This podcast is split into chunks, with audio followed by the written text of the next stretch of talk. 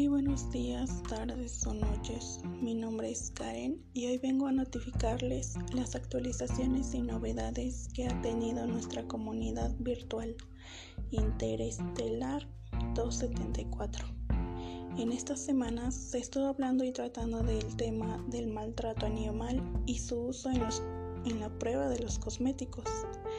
Y hoy en día hay muchísimos temas de discusión pero el más sonado ha sido el del regreso a clases, el cual para muchos les emociona como para otros les asusta.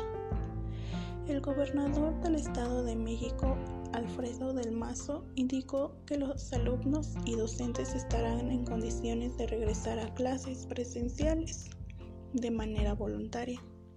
Entonces, poco a poco estamos más cerca de la normalidad. O, como algunos lo dicen, más cerca de la verdad. El Estado de México pasó a semáforo verde, por lo que también da pie a que los alumnos y alumnas regresen a clases presenciales. El Estado de México pasó a semáforo verde, pero lo que también da pie a que las alumnas y alumnos regresen a, a clases presenciales.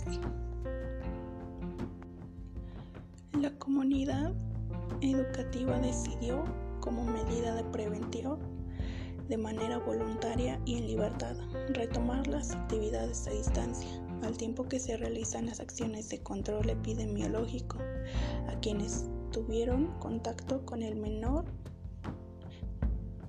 señaló la Secretaría de Educación Pública en un comunicado.